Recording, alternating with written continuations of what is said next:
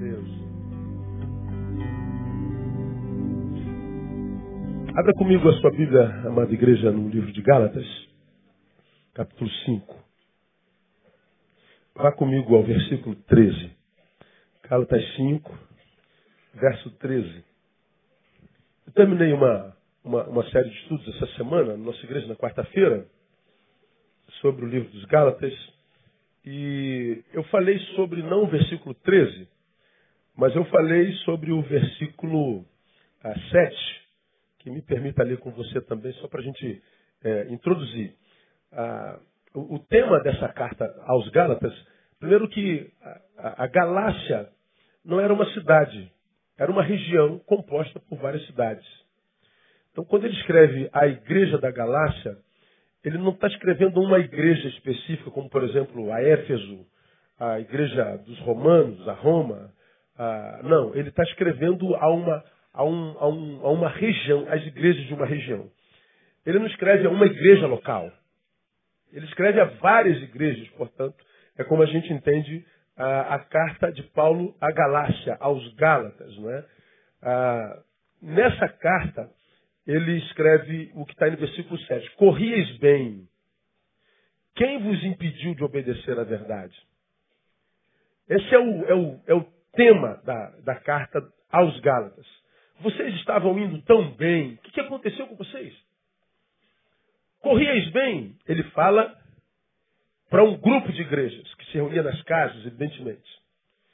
E ao, ao, mesmo tempo ele fala individualmente a cada uma das pessoas que compunham ou que compunham essa igreja. Você está vendo tão bem o que, que aconteceu com vocês?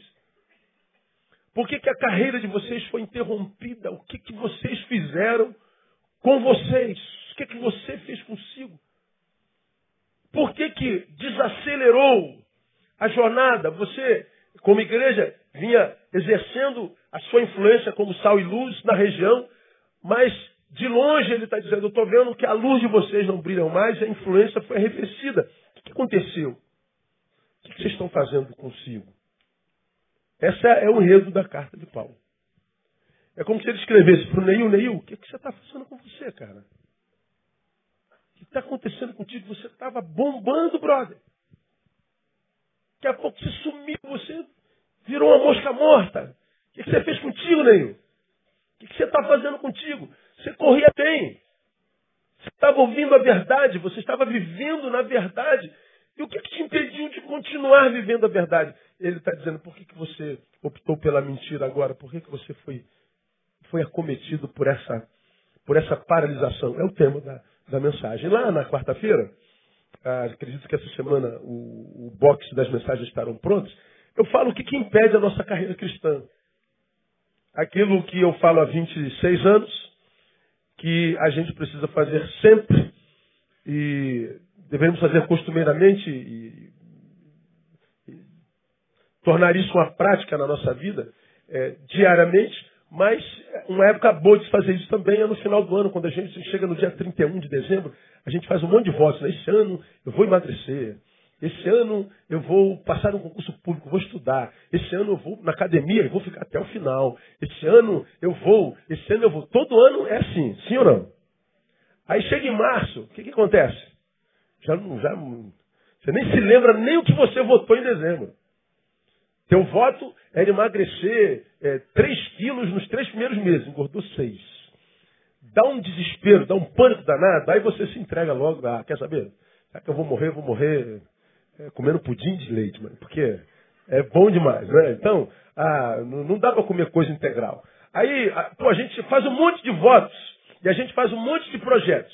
Bom, eu já falei sobre isso no dia 31. Quando eu chego no dia 31, eu me retiro por um tempo, antes desse tempo do dia 31, na verdade. Eu sento, eu faço uma análise do meu ano. Cara, como é que eu cheguei ao final do ano? Eu pego o Neil que eu fui lá no dia 1 de janeiro, ah, faço uma análise rápida da minha história e vejo como é que eu cheguei no final do ano. Algumas perguntas nos ajudam a, a fazer essa análise.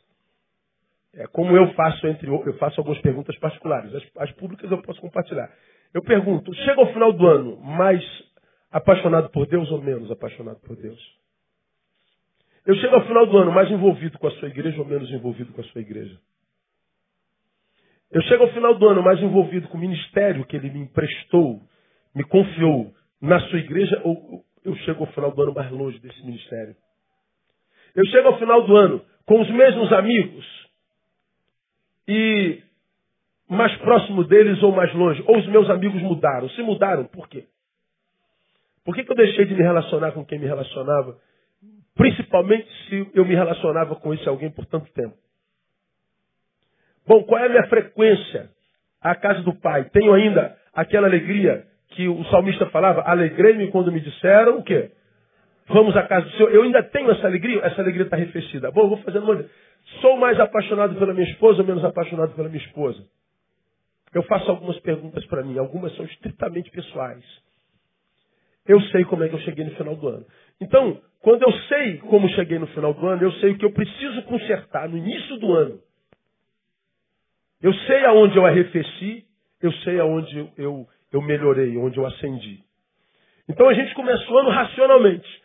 Não entra jogando com a sorte, porque quando diz, ah, esse ano está pronto, Deus vai, tal, a gente vamos ver o que esse ano tem preparado para mim. Não está tudo pronto, em Deus já está tudo pronto, mas eu tenho que trabalhar para tomar posse daquilo.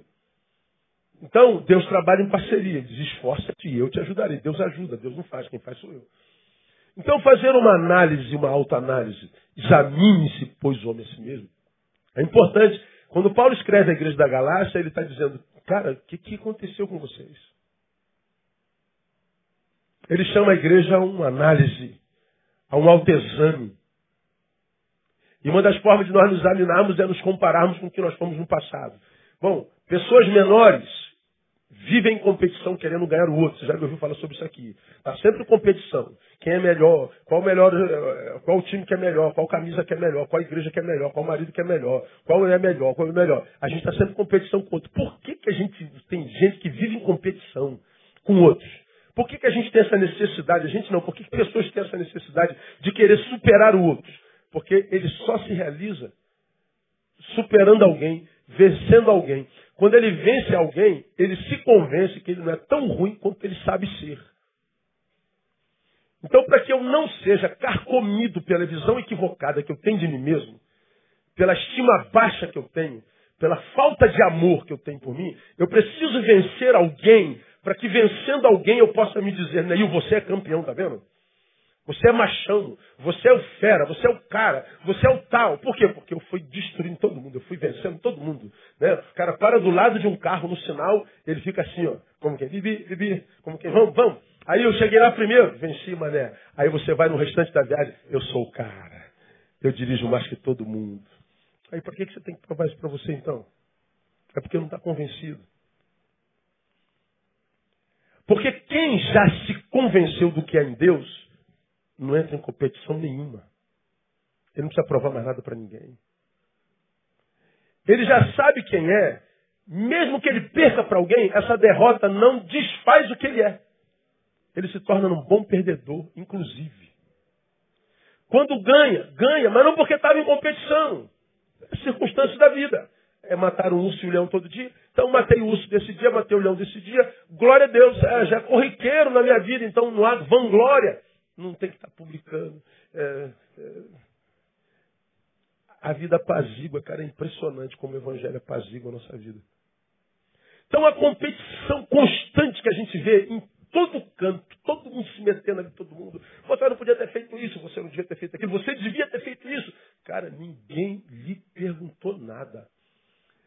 E a gente está dando palpite como quem diz, eu se fosse você não faria assim. Eu, aí eu, eu vi o cara lá de cara lá de Belo Horizonte mandou uma postagem para mim. Aí ele.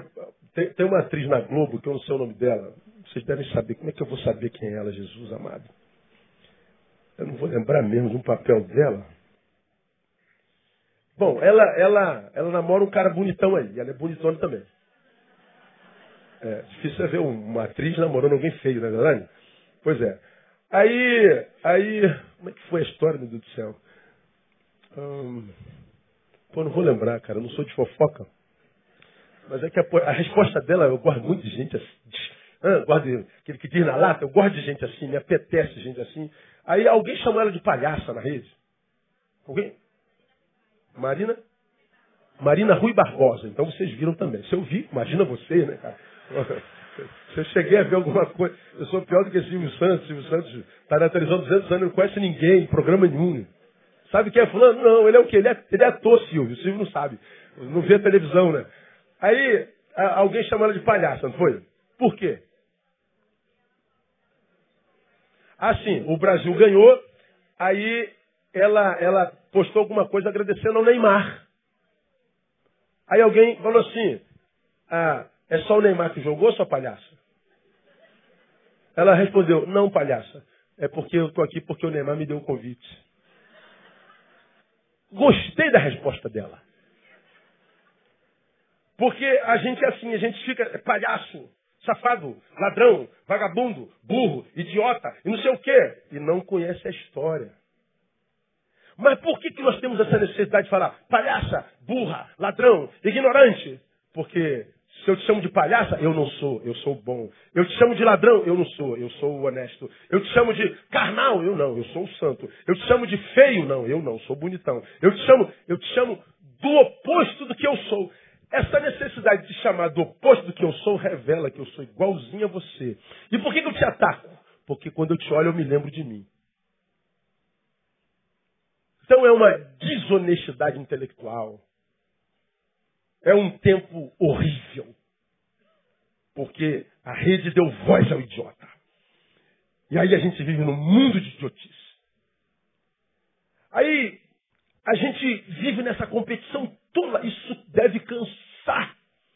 Essa competição maluca que essa geração vive o tempo inteiro querendo provar o quanto é bom. É, seja com um comentário, com uma postagem, com uma, com uma palavra de não sei o quê, com uma frase de não sei quem. Meu Deus, isso deve ser cansativo demais. E como a vida já é densa, já é pesada por si só, viver tentando provar para si mesmo, através da, da prova para todo mundo que você não é aquilo tudo, isso deve ser insuportável. Por isso a vida vira um inferno. Paulo, de fora, analisa a vida dos Gálatas e diz assim, cara, o que, que aconteceu com vocês, meu? Como quem diz, vocês nem têm Facebook, estão cansados desse jeito, o que, que houve? Vocês nem têm como publicar a mentira que vocês são e estão cansados desse jeito. Imagina hoje que a gente publica a mentira que a gente é o tempo inteiro. Publica uma felicidade que não existe, uma inteligência que não existe, uma santidade que não existe, uma revolta com o pecado dos outros que não existe. Tudo mentira. Tudo hipocrisia. Paulo está dizendo, vocês iam bem. O que, que aconteceu? Aí lá na quarta-feira eu dei um monte de, de razões que a, a, a, a carta nos, nos, nos, otorga para que a gente é, detecte por que, que a igreja foi interrompida, por que, que os crentes perderam a influência, por que, que a vida de Deus se, se lhes fugiu. Por quê? Nós mostramos um monte de coisa. Uma dessas coisas tem a ver com o versículo 13, que diz assim: Porque vós, irmãos, fostes chamados à liberdade, mas não useis da liberdade para dar ocasião à carne. Antes, pelo amor, servi-vos uns aos outros. Vamos ler juntos, versículo 13, vamos lá? Porque vós, irmãos, fostes chamados à liberdade, mas não useis da liberdade para dar ocasião à carne. Antes, pelo amor, servi-vos uns aos outros. Olha o que Paulo está falando aos Gálatas. Vocês foram libertos. O chamado é para a liberdade, mas ele diz mais, junto com a liberdade, Deus lhes deu sabedoria para viver a liberdade producentemente. Não abram mão dessa sabedoria. Neil, você foi liberto. É para a liberdade o teu chamado. E com a liberdade que ele te otorgou, você é liberto, inclusive para viver na carne. Mas, Neil, não faz isso não, cara por amor, se transforma no servo. Então ele está dizendo aí, você foi livre, e junto com a liberdade, Deus te deu sabedoria para administrar a liberdade. Você pode ser carnal nela, você pode se transformar num servo útil nela. Então, a, a, a liberdade veio com sabedoria. Não abra mão da sabedoria. Porque se você abrir mão da sabedoria na liberdade, você vai tender para a carne. Porque carne tem a ver com a tua natureza. Desde o Éden. Você caiu. Se eu me libertar em Jesus, mas não, a, a, não usar da sabedoria que ele dá, não tem jeito. Se eu for na filosofia de Zeca Pagodinho, deixa a vida me levar, a vida vai me levar para a carnalidade. Para eu me transformar em servo e fazer da minha vida uma vida útil, portanto, uma vida que vale a pena, só com a sabedoria que me foi otorgada junto com a liberdade. Por isso Paulo está dizendo, o que, que aconteceu com vocês? Vocês estavam indo tão bem, meu Deus do céu. Por que, que vocês foram interrompidos assim, deformados? Meu Deus, que, que aconteceu? Nem parece que vocês mais. O que, que aconteceu com vocês? Ah, Paulo está dizendo, vocês deram lugar à carne. Vocês abriram mão da sabedoria que veio junto com a liberdade que ele lhes concedeu. A palavra ocasião aqui, olha que coisa interessante. É a palavra aforme, no grego. Oportunidade. Não usei da, da, da liberdade para dar oportunidade à carne como pretexto para dar oportunidade à carne, como, como motivo para dar lugar à carne. Não, não, não use é, é, a ocasião para isso. Agora, a literalidade da palavra forme no grego, literalmente traduzida, é, é a seguinte: base de operações. Eu falei, meu Deus, o que, que tem a ver uma coisa com base de operações, ocasião? Base de operação, operações motivo. Base de operações pretexto. O que, que tem uma coisa a ver com a outra? Que palavra é essa? Eu fui estudar a palavra. Por que, que base de operações? Não useis da liberdade como base de operações para dar lugar à carne. Quem é militar aqui sabe que toda vez que a gente está em missão, tem, sei lá, vamos, vamos, para que diz, é Operação Saci em Resende. Aí a, todos os batalhões vão saltar em Resende e nós temos um lugar em Resende, na, na ZL, que é uma base de operações. A base de operações é onde fica o comando. Daqui da base de operações, é que o comando diz, ó, esse batalhão vai para lá, esse avião vai para lá, esse grupamento vai para lá, vocês vão fazer isso, os, os, os infantes vão para isso, o pessoal da, da armada vai para lá, o pessoal do papapum, papapum. Então, a base de operações daqui é o, o comando, tudo vai para lá. Paulo está dizendo assim, não usem da liberdade de vocês uma base de comando só para planejar o que vocês vão fazer na carne. é do que ele está acusando a igreja da Galácia. Vocês transformaram a liberdade de vocês numa base de operações para produzir a sua própria destruição. Ou seja, para desconfigurar o que o Espírito Santo, Jesus de Nazaré, produziu na sua vida. A base de operações de vocês se transformou numa base de operações minada pelo inimigo. Vocês se transformaram no diabo de si mesmos. Vocês se autossabotaram. É o que Paulo está dizendo. Olha que versículo tremendo. Lugar de onde se planeja o ataque. Isso é base de operação. Só que ele está dizendo, quando você, na base de operação, que é a tua liberdade, não planeja transformar-se é, é, no, no, liberto producente, você é, produziu, portanto, a sua própria destruição. É do que Paulo está falando. O texto está dizendo o seguinte: sou livre para pecar mas não fui liberto para isso. Você, eu, nós somos livres para pecar, mas nós não fomos libertos para isso. Amém, igreja? Podemos fazê-lo? Nós somos livres, senão não seríamos. Mas nós não fomos libertos para isso. É o que o texto está dizendo lá. Né? A graça que gera liberdade é uma base de operações, sim, mas para o pecado, não, não é. é para que a gente se transforme em servo. Para que a gente se transforme em alguém útil, para que a gente se transforme em alguém de quem a gente tem orgulho, não alguém que viva competindo, não alguém que queira ascender a quem quer que seja, não alguém que queira vencer o outro, não alguém que queira humilhar o outro, mas alguém que queira servir o outro. Ao invés de competir, servir. Quando eu estou em competição, eu estou querendo vencer o outro. Quando eu estou em serviço, eu quero qualificar a vida do outro. Ele está dizendo a liberdade é para isso, para transformar a sua vida numa vida útil. Ele não veio te transformar num campeão aos olhos do capitalismo da sociedade é, do dinheiro, da competição. Ele veio te transformar num ser útil. Como você me tem ouvido falar desde janeiro, não há felicidade fora da utilidade. Não existe inútil feliz. Então, se você é daqueles que está dizendo que a vida não presta, não vale nada, por que, que Deus não me abençoa? Por que, que as coisas não andam? É só perguntar para si mesmo. Você é útil. A quê? A quem? No que, que você está envolvido no momento?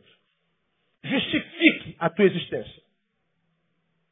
Não, nesse momento, pastor, não tô, sou útil a nada. Então não peça felicidade. Não existe inútil, feliz. Aí eu, eu ouvi alguém é, fez um comentário, já falei sobre isso outra hora. Aí ela citou uma socialite dessa aí, a Paris Hilton. Ah, é, Paris Hilton faz nada e é feliz. É mesmo? Aí eu botei assim, ó, faz uma pesquisa e veja quantas tentativas de suicídio e foram abafadas. Mas você consegue achar nas redes. Faça uma pesquisa. Eu posso ter todo o dinheiro do mundo. Eu posso ter toda a provisão. Aí você diz assim, porque não tem provisão nenhuma, está com dívida até é, com os céus. Aí você, você vê lá, o cara não tem dívida nenhuma. Aí o cara, ele, ele, ele, ele pode fazer tudo que quiser e já fez. Agora pense comigo. Você acha que ter tudo resolvido, ter tudo na mão, você já fez tudo que podia fazer, não há mais nada novo que possa ser novo para você. Tu acha que é fácil? É angústia, angústia, angústia, angústia, angústia, angústia, angústia, porque eu já fiz tudo, já fui em todo lugar, já paguei tudo, já comprei tudo, não há mais nada que eu não tenha. Eu já tenho tudo. O que, eu faço agora? Angústia, meu filho. Porque a única forma de salvar alguém assim é transformando num ser útil. Útil. Então Paulo está dizendo, ah, o escravo, olha que coisa interessante, a graça que, que gera liberdade é uma base de operações, sim, mas não para isso. Para que, que é a base de operações da liberdade, então? Para o serviço. Olha que coisa interessante. O escravo serve ao seu senhor. Ok? Eu sou escravo. É, não sou livre, sou um escravo. O que, que o escravo faz? Ele serve. Ele serve ao seu senhor. E o liberto? Foi liberto para quê? À luz do texto. Para servir. Bom, o escravo serve. Aí vem Deus e me liberta. Me liberta para quê? Para servir. Ué. Então não mudou minha condição? Mudou. Ué, mas aqui eu servia. Fui liberto para quê? É, não foi para ser senhor, pastor, para agora mandar? Não, você foi liberto para continuar servindo. O que, que mudou? A motivação o que, que mudou foi a, a essência. Antes era um trabalho forçado. E agora é um trabalho voluntário. Eu sirvo aonde eu quero, onde meu coração é plantado. Eu sirvo ao que eu entendo ser, ser útil, ser pertinente, ser abençoador, ser necessário. Eu não estou aqui trabalhando para enriquecer alguém. Eu estou trabalhando para enriquecer alguém que não tem riqueza alguma e não alguém que já está cheio dela. Eu sou agora um canal na vida de alguém. Eu não sou alguém que é abusado para enriquecer mais ainda alguém. Mas o Senhor está dizendo assim: quando um escravo é liberto, não é liberto para se transformar em senhor. Ele é liberto para se transformar no servo que quiser. Porque ele está dizendo: não tem como ser feliz a não ser servindo. Não existe felicidade na inutilidade. Grande parte das nossas angústias tem a ver com a grande quantidade de tempo desperdiçado na vida. Horas e horas a fios gastas consigo mesmo, com nada. Não há ocupação. Suas horas são desperdiçadas inutilmente, sentado naquele sofá, vendo televisão e correndo atrás de Pokémon hoje em dia. Ah, eu não tenho nada para fazer. Entra em voluntários.com, entra no ICV, voluntários, vai conhecer o projeto. Não há vida que vale a pena na inutilidade.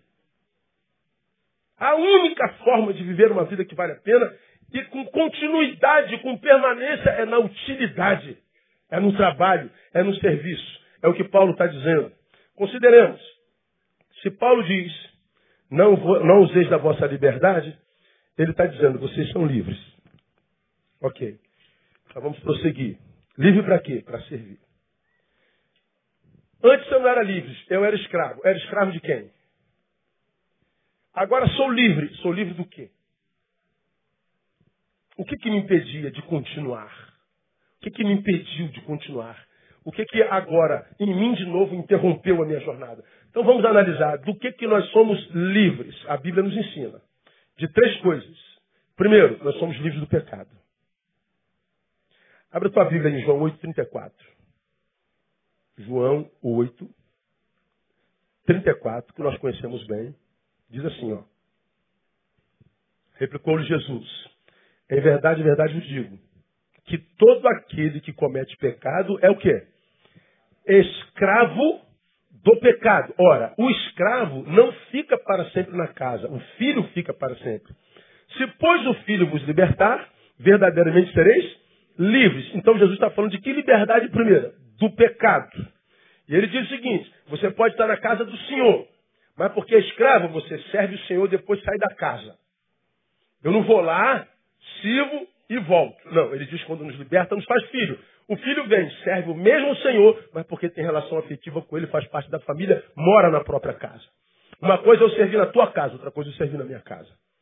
Uma coisa é você pagar R$ 1.500 de aluguel, a outra coisa é você pagar R$ 1.500 no azulejo da tua casa própria. Você paga com alegria, porque é a tua casa.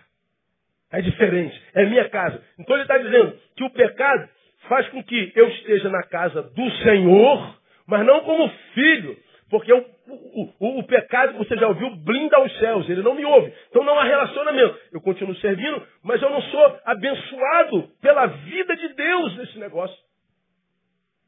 Quem trabalha sem recompensa, para de trabalhar, vira vagabundo. Porque o trabalho só tem sentido sob a recompensa. E a recompensa quem dá é o Senhor, é Deus. Se eu não tiver relação de filho com Ele, eu não vou colher. Então eu vou acabar parando de fazer. Então o que, que ele vem? Ele vem no livro do pecado. Ele me livra daquilo que me afasta de Deus. Ele vem e diz, Neil, o pecado já não te domina mais. A, a, a, os grilhões que te prendiam a ele foram rompidos. A cela que estava trancada, a porta foi aberta. Então, Neil, você está livre do pecado. Agora, raciocine comigo. Se sou livre do pecado, não tem mais domínio sobre mim. O poder trocou de mão. Antes ele me dominava, agora eu o domino. Como diz Romanos capítulo 6, verso 14, o pecado não terá domínio sobre vós. Ele não tem mais domínio. Então ele trocou de mão. Antes ele me dominava, eu não era livre para não obedecê-lo, para ceder a ele. Agora ele trocou de mão, eu aqui domino. Se sou livre do pecado, se assim é, então, se peco, o faço por opção. Se peco, foi uma decisão. Portanto, não existe o que você diz e eu digo quando pecamos, pastor, foi maior do que eu. Não foi. Foi uma decisão. Ouvi de um cara essa semana. Pastor, mulher maior que eu não dá, mulher não dá. Pastor, eu consegui parar de fumar, eu consegui parar de beber, eu consegui parar de falar um monte de coisa. Mas mulher, pastor, mulher. Não dá. Mulher é maior do que eu, mulher não tem jeito, mulher não, não tem jeito. Se passar na minha frente, eu prego mesmo. Mulher eu não consigo dizer não. Aí eu falo, imagina, tua fraqueza. Então acredito que na tua, na tua, na tua horta deve chover mulher igual a chuchu, não dá? Pastor, eu acho que eu tenho alguma coisa doce, não é possível, deve ter sido pintado de ouro. Eu não sei, tem alguma coisa em mim que atrai mulheres. E o cara é feio. Não é Janequine gospel. Não. Está mais para patolé, patoré. Uma coisa assim. Mas o cara diz, pastor, eu não sei onde é que eu passo. Eu atrás de mulheres, meu Deus do céu, eu não falo nada. Eu tento, eu vou ficar quietinho aqui, mas elas vêm. Igual a abelha no açúcar. falei, meu Deus do céu. Eu falei assim, aí eu, eu brinquei falando sério. Aí eu te pergunto, por que, que você, que não é essas coisas todas, atrai tanta mulher? Sabe por quê, cara? Tem um quê de espiritual nesse negócio, porque você já disse que é a tua fraqueza. Você já disse que é o que te afasta de Deus. Já está estabelecido em você como verdade absoluta. Desse pecado eu não consigo me libertar. E se você pôs limite a essa verdade, ou fez disso, dessa mentira uma verdade, cara, vai chover mulher na tua vida até tu fazer 99 anos de idade. As velhinhas vão ficar na tua porta brigando lá com, com, com as dentaduras lá batendo atrás de você que é para te afastar da possibilidade de viver plenitude em Deus. Porque depois de meia hora de prazer na cama, vem dez horas, um dia, um mês de culpa. Você está perdendo tempo na vida por causa de experiências cronológicas. Porque você estabeleceu essa mentira como verdade. E se você decretou isso é verdade, vai ser verdade na tua vida para sempre. Porque você disse, esse é um pecado do qual não quero me libertar. Aí você diz, pastor é maior do que eu. Não é maior do que você não. É uma opção. É uma opção. Ninguém que está é, sucumbiu a um pecado do passado, se passou pelo Cristo e voltou esse pecado, voltou por opção. Aí o cara fala assim, não, pastor, porque o alcoolismo não tem cura, pastor. O senhor sabe que uma pessoa que é alcoólica, ele vai ficar alcoólico pro resto da vida. Então, pastor, eu tive essa recaída e, e, e não deu para mim, pastor, porque você optou por aquilo. Porque existem outros alcoólicos, eu posso mostrar para vocês uma dezena aqui, que depois de se converteu, nunca mais voltou ao álcool. Olha lá, um não tem vergonha de dizer. Tem dezenas deles aqui. Agora, por que tu não voltou ao álcool? Porque quando o álcool é posto sobre a mesa, ele muda de mesa. Porque se ele ficar ali, com saudade, saudade dessa lourinha. Um está escorrendo, Jesus. Mas eu não vou beber em nome de Jesus, está amarrado, o sangue tem poder. Ah, mas que ela, que ela é linda, ela é, né? uma lourinha, douradinha. Que marca é essa aqui, mas é proibida. Proibida melhor. Foge, irmão. Foge. Porque quem namora o pecado acaba casando com ele. Então, se você está aí interrompido, corrias bem, quem te impediu de prosseguir na verdade? Aí, é o diabo. Não, não foi o diabo. Foi uma opção sua. Então, seja um pecador homem. Não um chorão. Caçador de culpado. Seja honesto. Caia, mas quer com dignidade. Foi eu. Deus ama sujeito homem. Camarada que bate no foi eu, pastor, eu fui fraco. Foi o diabo, não foi Deus, não foi meu vizinho, foi eu. Porque se ele diz eu sou livre do pecado, estou caído no pecado, foi uma decisão, foi uma opção. Agora, por que, que quem está no pecado, opcionalmente está no pecado opcionalmente? Existem algumas razões. Dou três para vocês. Primeiro, vontade própria. Então, a razão é, vol é volitiva. E optar pelo pecado, por vontade própria, traduz o quê? No mau uso da liberdade. Você é livre para viver carnalidade, mas é livre para não fazê-lo. Então, optar é, é, é o mau uso da liberdade. Porque o texto está dizendo que o bom uso da liberdade é pelo amor daquele que me libertou, me transformar no servo. Então é vontade própria, é mau uso da liberdade. Segundo, eu posso ter optado pelo pecado por causa de preguiça. Preguiça, pastor, do quê? De lutar contra o pecado. Porque lutar contra o pecado cansa. Ah, irmão, você, você vive num tempo. É, por exemplo, por que, que é, pregar o evangelho hoje é tão difícil? Porque nós pregamos a verdade para uma geração que fez opção clara pela mentira. Você prega a morte, você tem que morrer para estar com o Senhor. E essa opção, essa geração fez uma opção clara pela vida mentirosa, de aparência. Você prega santidade, separação do que dá prazer ao homem, e essa geração transforma esse prazer cada vez mais numa atração irresistível. Então falar de evangelho é complicado demais. Agora, quando o texto diz que eu preciso lutar contra o que me afasta de Deus, eu preciso porque eu sou livre disso, mas inclusive para praticar isso, eu preciso lutar contra a minha própria natureza. Quando eu luto contra, contra ele, contra ela, contra o João, contra a Maria, contra o patrão, contra não sei quem, é mole. Agora, lutar contra a gente o tempo inteiro cansa. Ser honesto no mundo de desonestidade, ser santo no mundo de carnalidade, ser alguém que optou pelo silêncio no mundo de tanta fofoca, ser alguém verdadeiro no tempo de tanta aparência, isso, isso cansa demais. Chega uma hora que você fala assim, não vale a pena. Aí você vai muitas vezes ser tentado a falar como, como salmista no Salmo 73, tomara que seja, eu não vou, depois eu acho, eu acho. Salmo 73, o salmista diz assim, quer ver? Ah, ah, quanto a mim, 2,73, quanto a mim, os meus pés quase resvalaram. Pouco faltou para que os meus passos escorregassem. Pois eu tinha inveja dos soberbos, ao ver a prosperidade dos ímpios, porque eles não sofrem dores são e robusto é o seu corpo. Não se acham em tribulações como outra gente, nem são afligidos como os demais homens. Pelo que a soberba lhes cinge o pescoço como colar, a violência os cobre como vestido. Os olhos deles estão inchados de gordura, transbordam as fantasias do seu coração, motejam e falam maliciosamente, falam arrogantemente da opressão, põe a sua boca contra os céus e a sua língua percorre a terra, pelo que o povo volta para eles e não acha neles falta alguma. E dizem, como sabe Deus, e há conhecimento no Altíssimo, aí o salmo está dizendo, eu passei a olhar para os ímpios, parece que o crime compensa, parece que o pecado gera alegria mesmo, parece que o pecado dá prazer mesmo. E eu estou aqui lutando contra os meus pecados, contra as minhas carnalidades, fiel a Deus, sendo chamado de Mauricinho, de otário, de quadrado, e eu estou vendo a rapaziada aparentemente feliz. Não, você não está vendo o que os seus olhos veem, não é verdade.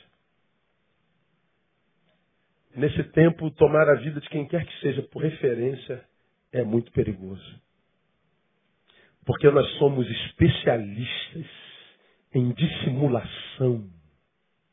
Nós somos especialistas em mentira, em dissimular, em parecer ser uma coisa que não é. Eu trabalho com gente há 26 anos, tem gente diante de mim na mesa todo dia, todo dia, de segunda a segunda eu estou ouvindo alguém. Às vezes a gente ouve alguém e fala assim, meu Deus, quem pode imaginar que você tem esse problema? Você pega e você que está aqui me ouvindo. Quem pode imaginar que você tem esse negócio dentro de você? Tua mãe nem imagina que isso está dentro de você. Teu marido pensa que está casado com uma anja disfarçada de, de, de, de gente. Você imagina estar tá casado com Gabriel disfarçado de João. É nada. Ninguém imagina. Pastor, o senhor tem podre? Eu? Túmulo. É, você não tem noção. Se, se, se, se botasse, como eu já falei aqui uma vez, se tivesse um fio desse aqui, desses, desses, desses cones aqui, ó, que ele gasta aqui, bota aqui, tudo que eu pensei essa semana vai aparecer lá. Puf. Aí vocês levantavam, saiam correndo, vazavam, nunca mais voltariam nessa igreja. Ou se botasse na tua testa seria diferente. Então por que, que a gente acusa os outros do pecado dele na hipocrisia? Então, se eu sou livre do pecado, eu preciso lutar contra ele. Se eu não luto, eu não luto por preguiça. Eu já falei aqui uma vez, isso rodou, Deus não tem problema com os nossos pecados. O que Deus não suporta é quem não os admite.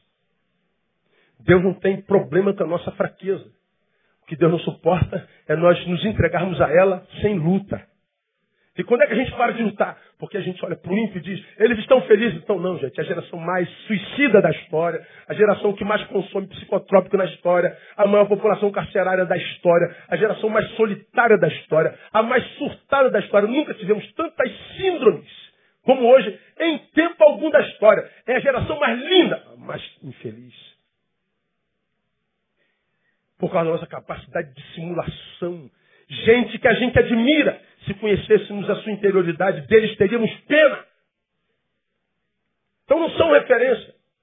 Referência é Jesus de Nazaré. Parecer como ele, a sua referência devia ser a palavra. Nós precisaríamos ouvir a palavra. Não lutamos por quê? Vontade própria, mau uso da liberdade, preguiça de lutar contra o pecado. Terceiro, a gente opta por quê? Por desculpa. A gente fez e dá uma desculpa para ter feito, ou a gente não faz e ou a gente faz e inventa uma desculpa. A gente, a gente é, é, faz e pede desculpa, melhor dizendo, ou faz e inventa uma desculpa por ter feito. De qualquer forma, é desculpa. Por exemplo, por que você não está na igreja, irmão?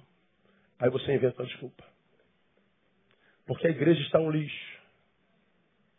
Ah, eu me desiludi com a igreja. Aí tem o fenômeno dos desigrejados. 10% da igreja brasileira é de desigrejados. Não querem mais saber de igreja. Por quê? Porque a igreja está um lixo. Os outros 90% de crentes não valem nada. Quem vale somos nós, os 10% que estamos fora. Ah, eu já me desiludi com a igreja. Eu já falei sobre isso aqui mil vezes. Aí eu pergunto sempre quando me encontro nas igrejas, você está trabalhando, Felipe? Já se desiludiu na empresa? Já pediu demissão? Toda vez que desiludiu-se? Não, não pediu. Engraçado, você continua lá odiando teu servo, teu patrão, né? Odeia teu colega de trabalho, você queria que ele morresse. Mas você continua lá. Já se desiludiu com a tua família? Já se desiludiu com teu pai? Com a tua mãe, com teu irmão, com a tua irmã? Já brigou com a tua irmã alguma vez, irmão? Já? Já sentiu vontade de furar os dois olhos dela? Já, já? Já brigaram? Já chamou ela de vaca alguma vez? Já? Sua vaca! Já chamou de grossa? Acontece isso na sua casa? Você já viu a irmã pedindo demissão? Não quero mais ser irmã dela. Não quero ser irmã dela porque essa família está muito podre. família não está não tá dando. A gente se desilude em todo lugar, mas o único lugar que você deixa é a igreja. O único lugar onde você não permanece é a igreja. Porque você imagina que a igreja é pior do que você. Você se imagina melhor do que a igreja. Não. Como eu digo aqui, esses que nos prestam conseguem congregar. Você que é bonzão está do lado de fora.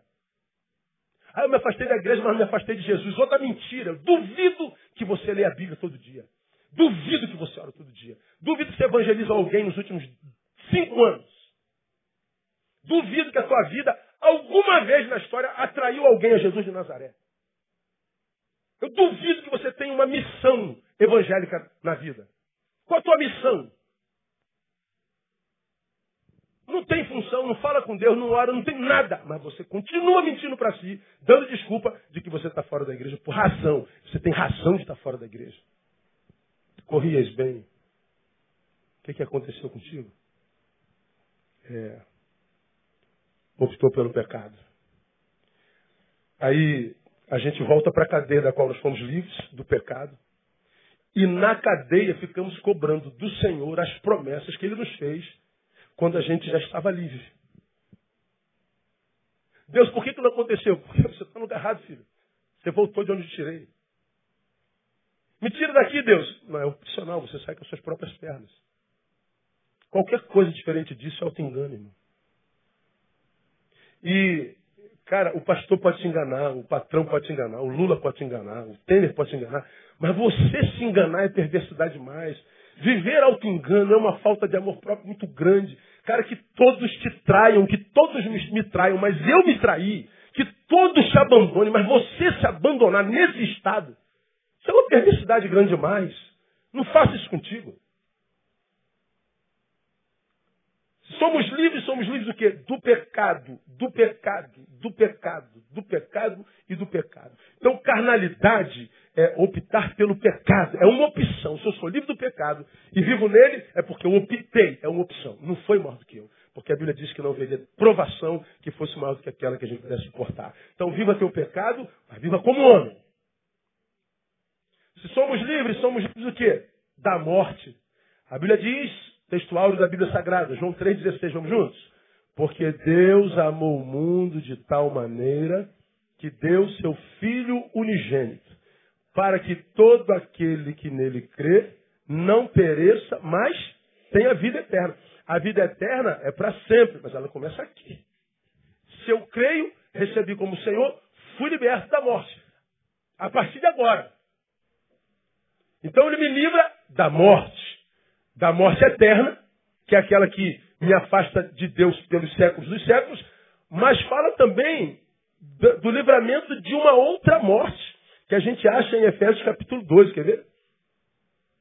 Morte eterna.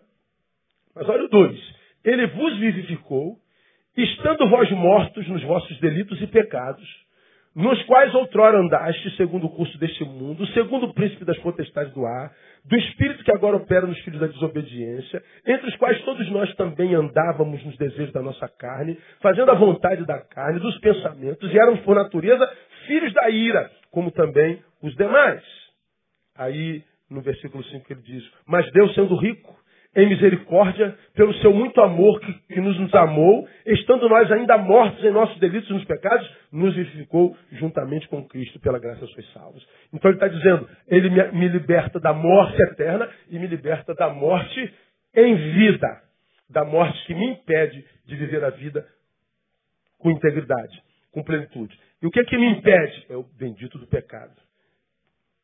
Mortos em nossos delitos em pecado. Então ele fala da morte eterna e da morte em vida. Foi daqui que Paulo tomou força, ganhou autoridade para dizer o que disse em 1 Coríntios capítulo 15, 55. Onde está a morte, a sua vitória? Onde está a morte, seu leão? Por quê? Primeiro, porque ele sabia que estava livre da morte eterna, então ele não vivia assombrado com medo de morrer.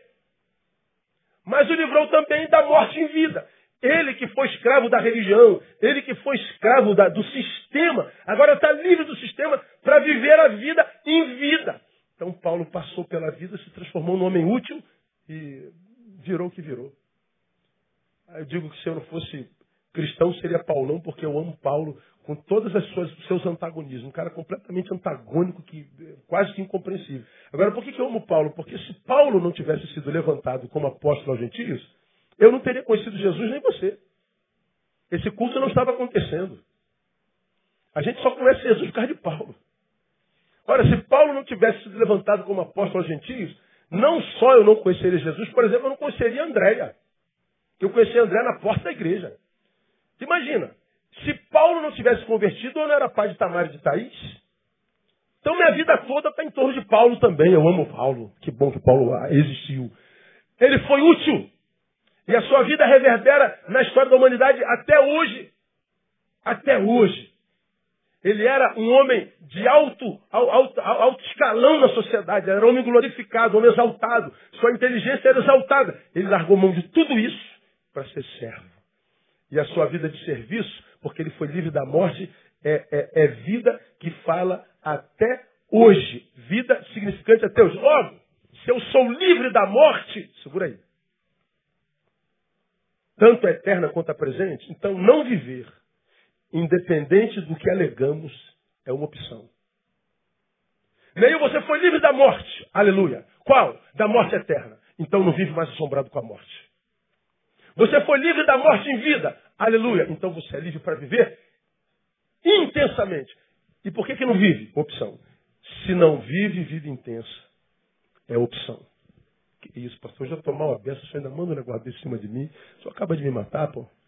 Como é que o senhor vem falar que essa vida que eu estou vivendo é opção minha? Era melhor não ouvir um sermão desse, né, cara? É opção. Opção por algumas razões também. Primeiro, covardia. Irmãos, eu sei que existem problemas que chegam à nossa vida que são muito grandes. Agora está aqui, ó. Simone enterrou seu filho de 13 anos. Morreu por causa da picada de um mosquito. Cadê a irmã que enterrou o filho que foi crivado de balas aqui no Jardim Novo? A senhora não foi? Quantos tiros seu filho levou? Onze tiros. Na porta de casa. Policial. Dói ainda, irmã? Já está chorando. Essa mulher não perde um culto. Essa mulher chorou. Essa mulher deve sentir falta enorme do filho, porque não tem nada nesse mundo e fora dele para tapar esse buraco. A gente enterra dez maridos, mas filho? A gente enterra dez esposas, filho? A gente enterra a mãe, porque mãe tem que morrer primeiro mesmo. Nasceu primeiro. Mas filho, aí quando eu vejo uma mulher dessa guerreira, meu irmão, dizendo, pastor, está doendo, mas eu vou louvar o Senhor. Pastor, está difícil, mas eu vou. Eu pego a fé dessa mulher e me agarro nela assim, ó. Digo, meu Deus, se, se tu dás força a um ser humano para viver isso, se o Senhor dá força para um ser humano desse tamanho, viver isso, ah, não, meu problema não aguento. Eu aguento. O que, que falaram do senhor? Que é ladrão. Disseram que você é feio, que é barrigudo. Disseram que não te ama. Ah, não te amo. Você só nasceu porque a camisinha furou. Oh, senão você não nasceria. Você não é um filho planejado. Não é planejado pelo pai e pela mãe, mas você nasceu é planejamento de Deus, pô. Você só nasceu porque Deus tinha plano para você, pô. Ah, Deus não colocou no mundo para sofrer. Que Deus colocou no mundo para sofrer? De que Deus você está falando? Você serve o diabo? Você serve um Deus de barro que inventaram, os homens inventaram? Que Deus você serve? Então, quando eu vejo crentes, resmungões, chorando, gente que diz cabeça baixa, sentindo pobre coitado, que morre de vontade que a gente morra de pena deles o tempo inteiro. Meu coitadinho, pobre coitado. Aí você não chama de pobre coitado, coitadinho, ele fica com raiva de você. Aí alimenta mais a doença que já, já lhe acomete. É por quê? Covardia. É opção. Agora, se você levanta daí hoje, diz assim, cara, amanhã vai ser diferente. Se o Senhor está comigo, eu vou, eu vou correr atrás do meu sonho. Qual é teu sonho, cara? O que, que você planejou ser um dia? Que faculdade você imaginou? Vai lá e se, se inscreve. Vai lá e se matricula no pré-vestibular. Vai lá e paga o preço. Sai menos à noite. Dorme mais cedo. Abre mão de umas amizades idiotas que nunca te, te acrescentaram nada na vida. E você vai ver se a sua vida não vai mudar. Por que, que não muda? Covardia. Ora, tem palavra hoje, tem reunião, tem comunhão, tem ministração. Então não fique em casa. vendo, é, sei lá, o que, que passa domingo na televisão. Não sei. Vai lá receber a palavra, pô. A fé vem pelo ouvir. E ouvir a palavra. E a fé é a vitória que vence o mundo. Se você está sendo vencido no mundo, falta fé, falta palavra. Mergulha na palavra e se levanta daí e vai embora. Minha vida não vale nada, minha vida não presta, minha vida está acabada. Acabada como? Eu ouço isso de gente de 20 anos, de 23 anos. Minha vida não vale mais 23 anos. 23 anos, irmão. Ele nem sabe o que é crise ainda. Um garoto de 18 anos, aí descobriu que a namorada dele traiu ele. Aí, pastor, minha vida acabou. O amor da minha vida me traiu. Filho, você vai se apaixonar umas 36 vezes até fazer 22 anos. Você vai se apaixonar muito. Ah, fica tranquilo. Claro que você não fala assim desse jeito, mas é verdade. Então, é, acabou, cara, acabou como? Meu irmão, não ponha um ponto final onde Deus colocou uma vírgula na tua vida. Você pode ser o que você quiser, se acreditar ser. Acredita nisso? Pastor, eu já estou com 60 anos, estou com 50 anos, eu posso? Claro que pode. 50 anos é a melhor fase da vida, irmão. A idade mais bonita da história de um homem é os 50 anos de idade. ah, cara, vai lá e toma. Ah, mas eu só acho que ainda posso me focar. Daqui a quatro anos você se forma, você vai ser doutor em 54. Olha, eu tenho um monte de sonho retido, essa palavra é para mim. Fala assim, cara, isso vai ser uma mudança radical na minha vida. E às vezes as mudanças radicais que a gente precisa é, tem que abrir mão de muita coisa na qual nós já estamos confortados, confortáveis. E tem que abrir mão de alguns confortos. Agora, algum de vocês, quando vai fazer mudança, a primeira coisa que faz é botar Deus lá atrás na fila. Está querendo evoluir na carreira, bota Deus lá atrás. Quer ganhar mais dinheiro, bota Deus lá atrás. Se sobrar um tempinho, a gente dá para ele. Se sobrar, aí começa a tratar Deus como mendigo, dando o resto. Aí vai ver que, que quando era, era soldado era feliz, virou coronel, está infeliz. Pô, mas teu sonho era ser coronel? É, mas quando você era soldado, você estava na presença de Deus. Agora você é coronel, você acha que é Deus. Aí lá atrás, é que saudade de quando eu era soldado. Não dá mais para voltar a ser soldado. Vai ter que ser coronel infeliz mesmo. Opção, covardia. Por que, que a gente não consegue vida? Coitadismo. Porque se eu sou livre da morte em vida, não vivo é, é, é, é com intensidade. Coitadinho, se achando pobre coitado, como eu tenho empregado aqui. Segundo, terceiro, melhor dizendo, a primeira razão, mesma razão da primeira, preguiça. Preguiça. Preguiça de lutar contra aquilo que está te atrapalhando. Principalmente, por exemplo, um, algo que atrapalha muita gente de, de, tomar posse da vida em Deus são relacionamentos equivocados. Por exemplo, amor, namorado, namorada. Se apaixonou pelo vagabundo errado. Mas vagabundo, mas pastor, ele parecia o Gabriel ao quadrado.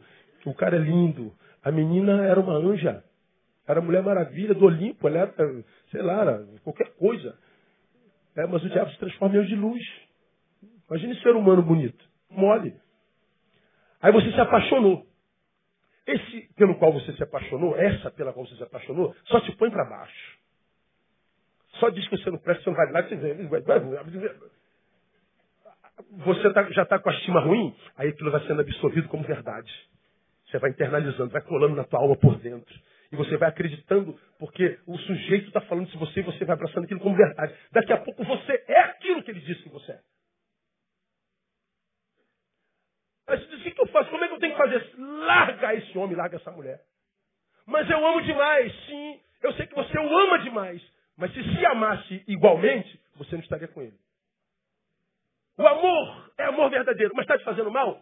Tá. Então sofra pela ausência desse amor, porque pelo menos a ausência do amor gera uma dor que vai fazer bem amanhã. Mas se continua na dor desse amor, vai piorar amanhã. Pastor, eu amo demais. É, se se amasse, eu não estaria com ele.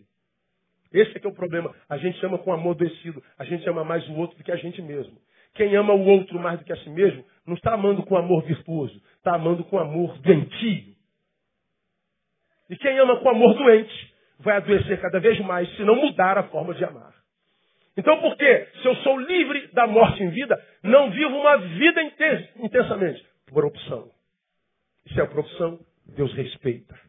Meu filho, você optou por esse tipo de vida, eu respeito você. Por que Senhor não me tira daqui? Você já está livre disso aí. É só você caminhar. Vamos terminar, porque já está doendo demais.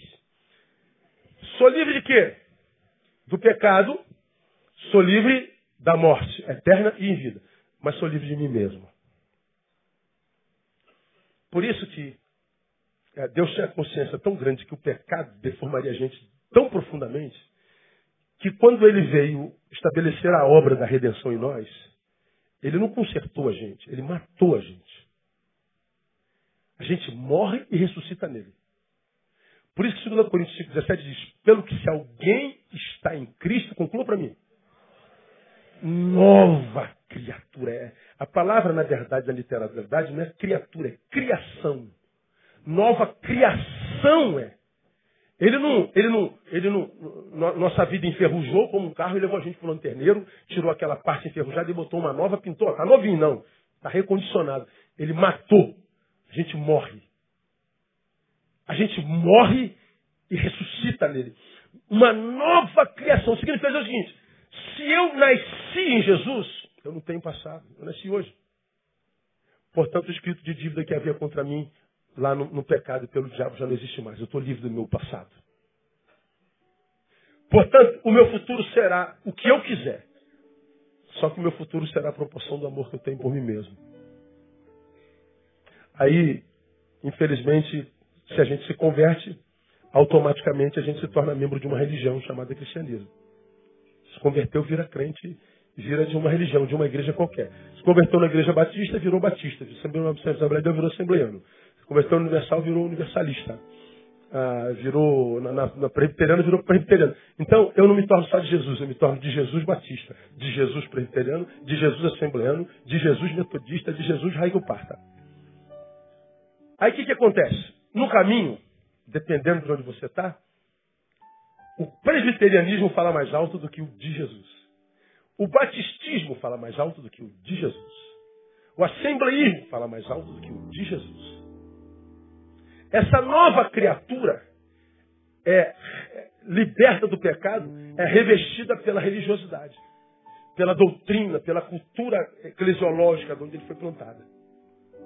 Essa cultura eclesiológica diz para você que ser de Jesus é uma coisa. Os batistas dizem uma coisa, os presbiterianos dizem outra, os assembleanos dizem outra, Deus é amor diz outra.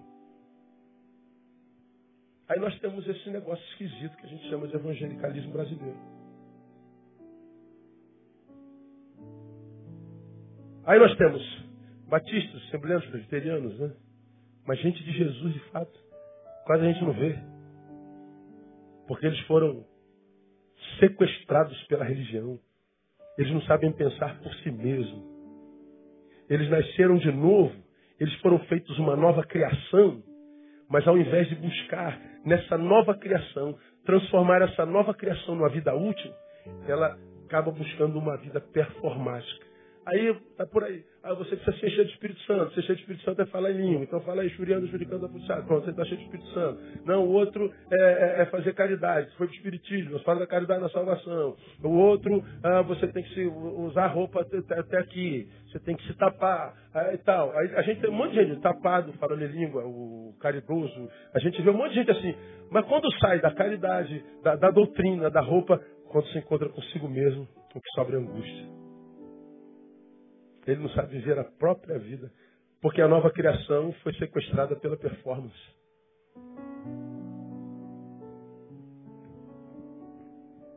Só e tão somente só, só para quem nasceu de novo, é que o Senhor diz assim: negue-se a si mesmo. Quer vir após mim? Negue-se a si mesmo. Porque a nova criação que ele gerou em mim habita a velha. Ele está dizendo: negue a velha, viva na nova. Você vai viver esse antagonismo do novo no velho o tempo inteiro. Quando eu me converto, o que muda é a mão no qual o poder está.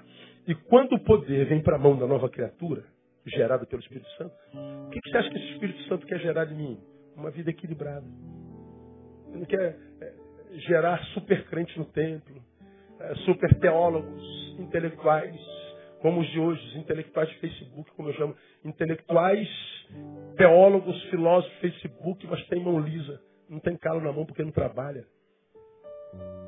Não tem marca na mão porque nunca fez nada para ninguém. São os covardes atrás de um teclado se metendo na vida de todo mundo, tentando vender a imagem que é uma coisa que não é. Não respeito o intelectual de Facebook. A opinião deles não me interessa. Tudo de mão lisa. Escondido atrás da sua performance religiosa. Então ele diz: você tem que negar-se a si mesmo. E ele só diz isso aos seus discípulos, porque só quem nasceu de novo é livre, só quem nasceu de novo tem domínio, só quem nasceu de novo tem de Deus poder para controlar esse velho homem que labuta contra a gente o tempo inteiro. Eu sou o meu pior inimigo, eu sou o que me sabota o tempo inteiro, eu sou o que se entrega para alguém que não presta a vida inteira, eu sou o que se afasta de Deus o tempo inteiro, eu sou o que, o que, o que frustra os sonhos do Pai o tempo inteiro, eu sou a minha desgraça. É o Neil em mim que é meu problema. É o Neil em mim que deseja o que não deveria desejar. É o Neil em mim que não deseja o que deveria desejar. É o Neil em mim que diz desista. É o Neil em mim que diz não faça. É o Neil em mim. O Neil em mim, o velho nunca me empurra para Deus. É impressionante. Ele sempre quer que eu ceda a vontade dele. Então tem que investir no novo homem para que eu possa me livrar de mim cada vez mais. O novo homem está ligado nas coisas do céu. Quanto mais ligado nas coisas do céu, menos as coisas da terra têm poder em mim. Quanto mais próximo de Deus, mais longe do pecado. Quanto mais próximo de Deus e da palavra, mais longe da conversa fiada de quem quer que seja. Quanto mais eu sei da palavra de Deus sobre mim, menos a opinião alheia me interessa. Eu sou liberto de mim. Agora, se sou livre de mim mesmo, ou seja, do velho homem, então, não experimentar os frutos da nova vida não é uma impossibilidade, é uma opção também. Por que, os frutos do Espírito não brotam na gente? É uma opção. Por que, pastor? Ignorância. O meu povo padece por falta de conhecimento. Está na igreja todo dia, mas não aprende nada. O saber não interessa, eu quero arrepiar. Eu não quero saber, eu quero fogo quero poder, glória, unção. Eu quero aquilo que acontece no templo, que impressiona todo mundo, que nego chama de poder de Deus. E sabedoria, não, isso dá trabalho demais, tem que estudar muito, isso aí não é para mim não. Por que eu não experimento os frutos do Espírito, covardia? De romper com estruturas escravizantes, de bancar a própria vida, de viver liberdade. Nós somos livres para vivermos a nossa liberdade e para a glória de Deus. Isso é uma opção não viver. Então, quando, quando Paulo escreve aos da Galácia e diz: vocês corriam bem, o que, que aconteceu com vocês? Pelo amor de Deus, o que, que vocês fizeram com vocês? Vocês estavam indo tão bem, vocês foram chamados para a liberdade. Não deem ocasião à carne pelo mau uso da liberdade. Ele diz, em vez de você viver para si, antes, por amor, servirmos uns aos outros. Então, meu irmão, minha irmã, você que está aqui no time da geração perdida, infeliz, vazia, sem sentido. A única forma de encontrar sentido é se transformando em servo. Mas não é servo para dar sentido à vida, é servo por amor. Porque eu amo a Deus, eu sirvo. Porque sirvo por amor, a recompensa do serviço daquele que eu amo, que me amou primeiro, vai vir sobre mim. Porque se eu sirvo pensando em mim, ou seja, não, não faz parte da minha essência, é, eu ainda sirvo com a perspectiva de escravo. Então não tem recompensa. Você vai parar de servir logo, logo. Se serve com perspectiva de filho, faz parte da essência. A gente não consegue mais não servir. Aí nós recebemos a maior bênção que o Evangelho gera na vida de todo mundo. Poder do Evangelho não é poder de Deus para vir anjo, bola de fogo, anjo de fogo, espada de fogo, e fogo para todo lado. Só no óleo, só no, só no só é mistério, mas mistério, mistério, mistério. Legal. tem uma bola de fogo ali naquele ar-condicionado, tem um anjo de fogo ali, um varão de fogo lá. Legal. E aí? Ah. Oh, que bola de fogo bonita. Oh, que espada maravilhosa. Oh, que varão glorioso. Ah. E aí? E agora? Deus está nesse lugar quebrando todo o pecado do ah, Acabou o culto agora. E aí? Aprendeu o que, mesmo irmão? Não, não aprendi nada, mas eu me arrepiei a beça no poder de Deus. Um arrepiado ignorante. Antes você era um não arrepiado ignorante, agora você é um arrepiado ignorante. Legal. Volta para o trabalho amanhã e encontra com as tuas neuras, com as tuas fraquezas, com a tua estima doente, com os teus buracos existenciais. Manda o varão do fogo entrar, a espada do fogo entrar, manda a bola de fogo entrar para ver se tapa. O que tapa, irmão, é a presença de Deus. O que tapa é sabedoria de Deus.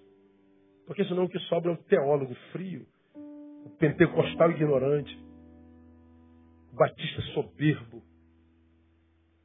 o, o sentado absolvido por si mesmo, que justifica a sua inutilidade, o crítico hipócrita, que imagina que é mais sábio do que o ignorante que está produzindo. O que sobra é mentira. Então, quando eu sou enganado por outro, quando eu sou abandonado por outro, quando eu sou é, é, é, traído por outro, isso tudo tem cura. Agora, quando quem, quem me abandona sou eu, quando quem me traz sou eu, quando quem me engana sou eu, não há cura. A única forma é mergulhando na verdade. Então, quando eu falo uma palavra dessa, não falo para criticar, não, falo para tentar te libertar de você mesmo. Para não ser mais um nessa geração bonitinha e feliz. Eu te falo para que você viva o chamado que Deus fez para você. Você é único para Deus. Único. E quando você foi gerado no ventre da sua mãe, Deus já tinha um plano para você. Plano de bem e não de mal para te dar esperança, vida cheia de esperança. Deus te fez para não ser um pobre coitado, não. Não existe pobre coitado no reino. Só existem príncipes e princesas do Senhor para quem ele tem plano. Mas a gente tem que se posturar como tais. Senão o que sobra é baixa autoestima mesmo. Para quem tem estima, tá difícil. Imagina para quem já perdeu todo amor próprio. Trabalhar para alguém que não ama, que deseja a morte inconsciente, vai se entregando, se entregando, esperando que a morte abrevie. Quantas vezes na vida você já desejou morte? Então sai daqui com essa palavra, entendendo como uma grande expressão do amor de Deus por tua vida. E se for necessário, amanhã muda tudo. Ame-se e toma posse dessa vida que ele te deu na liberdade. Liberdade do pecado, liberdade sobre a morte, liberdade sobre si mesmo. Portanto, carnalidade, em resumo, é usar a liberdade equivocadamente. Como seria usá-la corretamente? Amar com amor que te transforma em servo. Deus te abençoe. Vamos aplaudir, vamos ficar em pé. Vamos embora para casa. Logo mais à noite,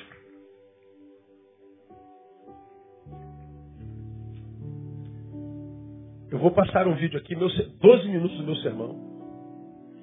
Vai ser um vídeo de um cientista de Harvard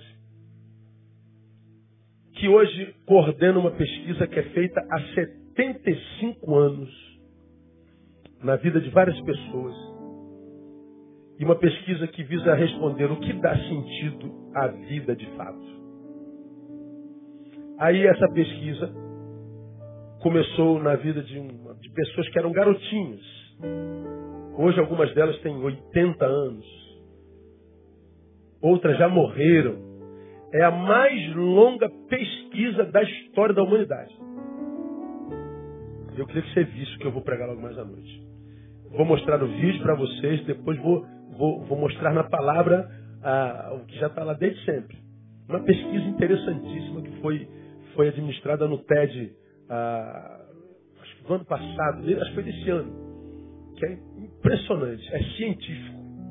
Então, se você não tem nada mais é, prazeroso do que receber a palavra de Deus hoje à noite, venha para a igreja hoje à noite. E ouça o que Deus tem para você. O que, que dá sentido à vida? Acho que está para ser uma continuação do sermão de hoje de manhã. Você já aprendeu que se a gente não, não vive é, como deveria, é opção. Talvez inconsciente, mas uma opção. Então vamos optar por viver abundantemente, a despeito das adversidades da vida. Você ainda pode. Há tempo para você viver bem e ser feliz, no nome de Jesus. Pastor só tem 10 dias de vida, que sejam os melhores 10 dias da tua existência, no nome de Jesus. Não, morra amanhã à tarde, então viva de hoje até amanhã à tarde, é a melhor fase da tua vida. Então vamos ver o que, que dá sentido à vida? É a mais longa experiência já feita na história da humanidade. 75 anos de experiência. Muito interessante. Falta não. Vamos orar e vamos almoçar. Pai, nós te louvamos por essa manhã. Vimos na tua palavra dura a expressão do teu amor por nós. Ajuda os teus filhos que foram libertos do pecado a tomarem posse dos frutos da santidade. Que eles mudem de opção nessa manhã. Ajuda os teus filhos, aqueles que foram libertos da morte, da eterna e da morte em vida, a viverem aquela promessa da tua palavra que diz que nós em ti viveríamos vida abundante. Que eles abram mão da ausência de vida opcional. Uma vez que tu nos livraste de nós mesmos, não permita que nós sejamos o nosso maior autossabotador. Não permita que esse nosso eu velho tenha poder tal sobre a nova criação gerada em nós pelo Espírito, a ponto de impedir essa nova criação de desenvolver os frutos do Espírito Santo. Livra-nos dessa opção. Nós queremos viver a vida para a glória do Teu nome, uma vida que vale a pena ser vivida. Ajuda-nos a viver na palavra. Ajuda-nos, Deus. Os dias são maus e piores ficarão. Mas nós sabemos que no Senhor nós remamos contra a maré. Se o mundo vai de mal a pior, nós podemos ir de pior a melhor, nós podemos evoluir. Se o nosso homem exterior se corrompe, o nosso interior se renova de, de dia em dia, diz a tua palavra. Então nós queremos viver essa verdade. Nós não queremos essa verdade teoricamente, nós queremos encarnar essa verdade. Viver uma vida que vale a pena ser vivida. Abençoa a tua igreja, teu povo, para que a gente não seja interrompido na corrida como foi a igreja da Galácia. Que nós possamos ouvir do Senhor, corrias bem e permanecem correndo. Palmas para vocês, são filhos amados que me dão orgulho, me dão prazer. Ajuda-nos a viver isso na vida, na prática, Deus. E nós te daremos glória. Abençoa o teu povo, um dia de bênção para nós. Pelos méritos de Jesus, nós oramos. Amém. E aleluia. Deus aplaude, Deus abençoe você e que te abençoe. Não cesse dar um abraço no teu irmão.